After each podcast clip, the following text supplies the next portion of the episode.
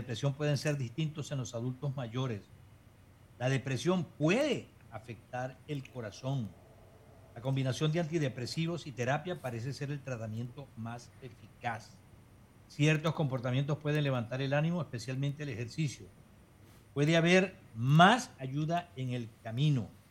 Son algunos de los tópicos que justamente se por acá y del cual nos va a hablar una persona amiga nuestra, biomédico, especialista en sistemas de información clínica, y a quien damos la bienvenida. José Antonio, un abrazo, ¿cómo estás? Bien, gracias. ¿Cómo estás, Julio César? Encantado de escucharte y de verte también por aquí. Gracias. Bueno, un saludo cordial. Te ves muy elegante hoy en día, ¿no? ¿Cómo te ha hecho en el matrimonio? Así es. José Antonio, eh, esta enfermedad, eh, yo preguntaba eh, o decía al principio que como tal se conoce la enfermedad de la depresión. Hace muchos años o es algo realmente novedoso dentro de la ciencia médica. No, mira, la depresión es una enfermedad de reciente reconocimiento como tal, pero de una larga historia en relación a lo que se llama la gestión de las emociones. Eh, todos hemos experimentado en algún momento la alegría y la tristeza. Y es, eh, en algunas personas es normal amanecer ciertos días con mucha tristeza y mucho pesimismo y esos cuadros los denominamos depresión. Esos cuadros donde transitoriamente una persona puede no sentirse optimista o puede ver todo en una forma tan negativa que eso tenga una influencia no solamente en su mente, sino en su cuerpo también, se traduzca en una serie de cambios físicos que lo, lo inhabilitan para desarrollar sus actividades regulares. Entonces tenemos una, una situación donde muchas personas pueden experimentar depresiones temporales y tradicionalmente se ha hablado siempre de dos tipos de depresión la depresión con causa y sin causa. Nosotros le llamamos intrínseca o extrínseca.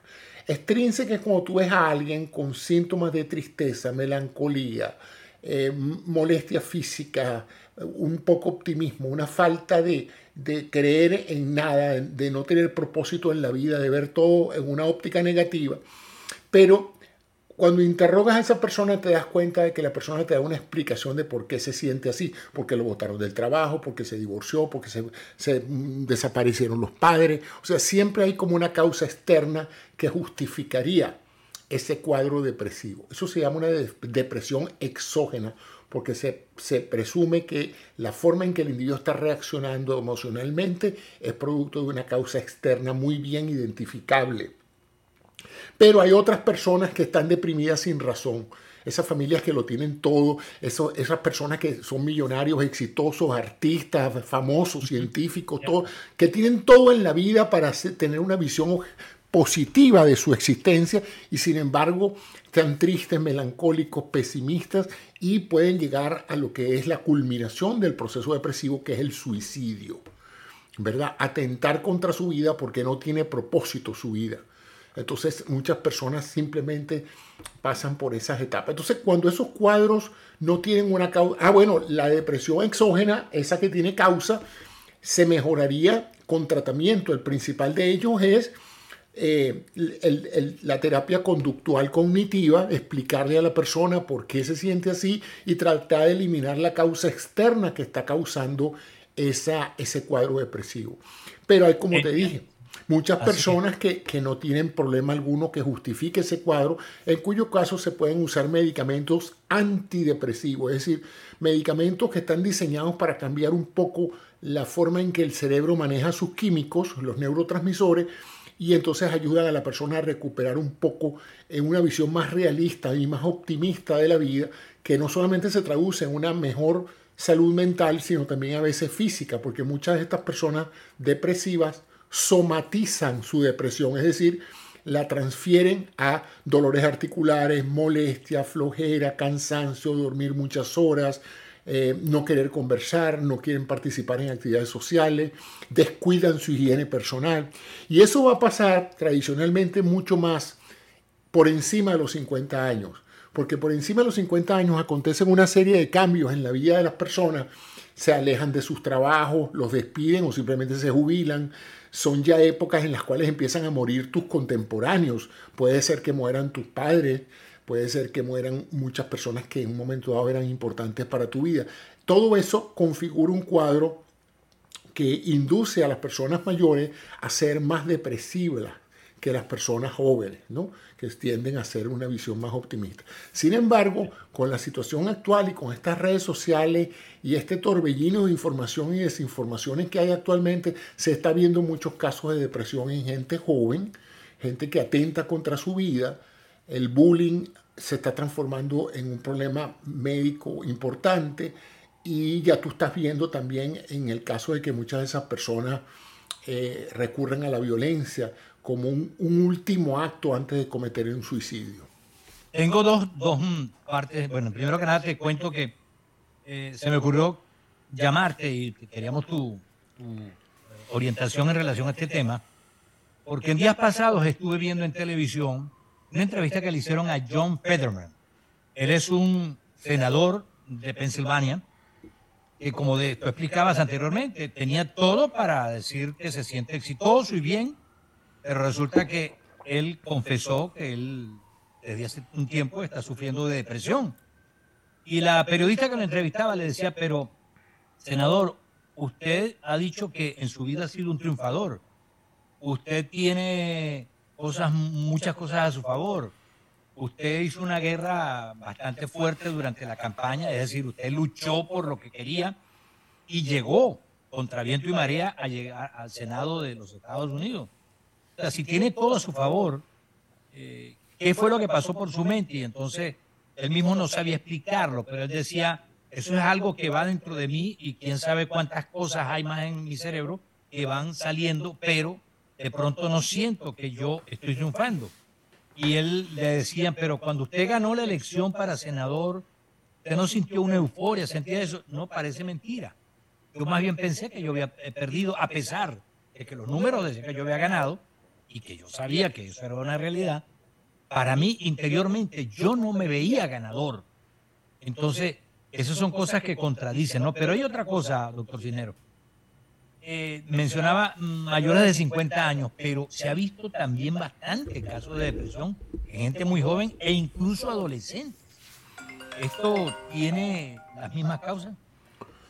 Eh, fíjate, depende de si son factores exógenos o endógenos. Los factores exógenos en la juventud son pérdida de oportunidades de trabajo, indecisión vocacional o profesional, muchachos que bullying. bullying, sentirse acosado, sentirse diferente, disculpa, sentirse diferente a los demás, sentirse excluido, personas, por ejemplo, que están en una comunidad donde hay diferencias raciales o religiosas, el muchacho se puede sentir acosado por un ambiente hostil y puede deprimirse, pero en este caso hay una explicación a su depresión. Muchachos que, no, que son muy pobres, no encuentran salida, pierden los padres, los padres se divorcian. O sea, hay, hay un cuadro de entorno que afecta la salud mental del joven y lo hace volverse a considerar que la única salida es irse de este mundo. Y en eso, eso no pasa de un momento a otro, eso pasa progresivamente. Las personas que te rodean se dan cuenta de que tú te estás deprimiendo, te lo dicen. Oye, ya tú no sonríes, ya no participas, te invitamos a una fiesta y no vienes. Entonces, esos son signos tempranos. la gente se vuelve reclusa, ¿no? Se, se mete en su propio cascarón y trata de no salir de allí. Ahorita está pasando mucho con los muchachos que pasan muchas horas en los videogames y usan eso como un escape para no socializar con nadie, sino el juego es el juego y ese es el centro de su vida. Entonces, en las personas mayores es lo contrario, es la soledad, el divorcio, la falta de pareja, eh, los problemas de salud generan también mucha frustración y mucho deseo de, de, depresión. Ahora, todo esto es químico, todo esto acontece en el marco de un cerebro que ya conocemos algunos de los, de los neurotransmisores más influyentes en esos procesos y uno de ellos es la serotonina y casualmente hemos descubierto fármacos que ayudan muchísimo a, que, a modular ese neurotransmisor, que es el que crea ese cuadro mental de pesimismo ante todo. ¿eh? Sin embargo, hay personas que tienden a disimular muy bien sus cuadros depresivos, porque como tú pusiste el caso de ese senador, hay artistas, gente, sobre todo la gente pública, tiende a ver con preocupación que el, entorno que los rodea se percate de que ellos están teniendo cuadros depresivos. Y esos son esos casos donde vemos de repente un actor que todo lo tiene y de repente tiene una sobredosis de droga o se tira por un balcón o se mete un tiro y tú dices, pero bueno, ¿qué pasaba? ¿Cómo es que nadie en su alrededor pudo darse cuenta que este señor estaba en un cuadro depresivo? Bueno, porque ellos son eh, eh, eh, bastante buenos encubriendo esos signos tempranos de eso. Y hay que estar muy pendiente de eso. Hoy por hoy, la gran mayoría de los médicos están de una u otra forma obligados a preguntarte si tú te has sentido deprimido, si tú has tenido pensamientos suicidas, cómo ves tú tu vida, cómo ves tus relaciones de pareja, etcétera, porque la depresión se está transformando en un problema grave de salud en, varios grupos y, en esos dos, dos, que te dije, los adolescentes y las personas mayores de 60 años. Así es. No, y, lo que hablábamos anteriormente, eh, gente que no tiene cómo explicar qué le pasa cuando debería ser fácil adivinar que ellos están felices porque tienen un triunfo, porque les va bien en la vida. Como dices, millonarios, gente que, uno dice, pero ¿por qué se sienten deprimidos si tienen, lo tienen todo o tienen la mayoría de las cosas que cualquier otro ser humano desearía tener y no hay razón para que se depriman y es todo lo contrario. Pero decía también, doctor Cinero, algo importante, Hoy en día hay medicamentos que pueden mejorar la situación de la gente que se deprime? Sí, medicamentos y la psicoterapia, que es muy importante. Muchas de estas personas necesitan asistencia profesional. Y es importante aquí hacer énfasis en que esto no puede ser cualquiera que te ayude a salir de un cuadro con un cocheo o con una, una de esas asistencias, eh, digamos, poco profesionales. Tienes que buscarte un, psicólogo o, un especialista en depresión que te evalúe físicamente, que evalúe tu estado de salud y te, dé, de acuerdo a la, a la, apreciación que esa persona haga, la psicoterapia o la farmacoterapia de la depresión, porque es muy importante y tiene salida, tiene tratamiento, la gente puede mejorar, incluso puede mejorar tu percepción de la realidad. Si estás deprimido porque te botaron del trabajo, porque no consigues, porque la situación económica está difícil, te sorprendería a veces lo que un tratamiento efectivo puede hacer en el sentido de que tú cambies tu optimismo hacia tu situación y veas una luz al final del túnel y no sea que todo lo ves negro a pesar de los éxitos que estés teniendo. El caso del senador de Pensilvania, en el mismo programa que yo estaba viendo por televisión, eh, relataban el de otro senador hace varios años ya, diría que 30 o 40 años, de Louisiana, que pasó por la misma situación y él incluso se iba a retirar de la contienda. Y se iba a retirar porque uno de sus adversarios dijo públicamente que ese señor está enfermo y tal y que yo. Y el público favoreció al senador que tenía el problema, el aspirante senador, y le hicieron ganar la elección y terminó su periodo sin ningún problema. Y obviamente fue superando su situación y durante el tiempo que él tenía esos estados depresivos, él tenía obviamente asesoramiento profesional, me imagino que medicina también, pero él pudo tener éxito y pudo superar eso. O sea que eh, no es que la persona depresiva eh, puede decir hasta aquí llegó mi vida, no. Y hay esperanza y como decía, hay medicamentos y hay recursos para superar. Hay líneas telefónicas, si las personas se sienten desesperadas y necesitan a alguien con quien hablar, averigüe en su localidad porque hay ciertos números de teléfono donde las personas pueden llamar y en un momento dado ser, eh, eh, tener una persona del otro lado del teléfono que te escuche tu problemática, porque la, mayoría de las personas suicidas, eh, digamos, adelantan sus intenciones y es importante abordar esos temas antes de tener situaciones grave, ¿no?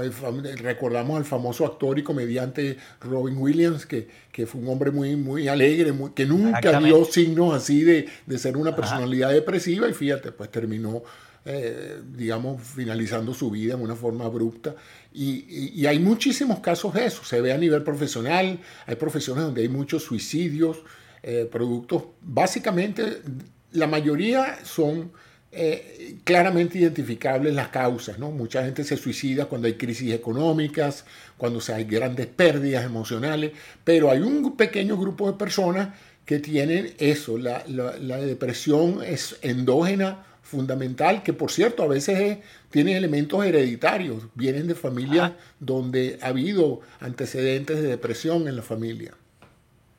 Ahí, por cierto, ya que mencionó lo de los teléfonos, aquí tengo la línea nacional de prevención eh, para el suicidio 1-800-273-8255. Dice, repito el teléfono, 1-800-273-8255. Otra que se llama Samaritanos, 1-877-870-4673. Y la línea nacional, que es una red nacional, 1-800-442-4673. Los que quieran buscar esta información y no pudieron copiar los teléfonos que les acabo de dar, vayan a internet y buscan National Depression Hotlines. Líneas están a la orden para atender casos de depresión a nivel nacional. Porque te puede llamar estos teléfonos desde cualquier parte de Estados Unidos. No le van a hacer cargo por larga distancia ni nada por el estilo, porque son teléfonos 1-800 y 1-877. Doctor Cisneros, como siempre, ha sido muy amable. Muchísimas gracias. Muchas gracias a ti, Julio César. Y feliz tarde. Feliz tarde. Doctor José Antonio Cisneros, en vivo y en directo para nuestro programa del día de hoy.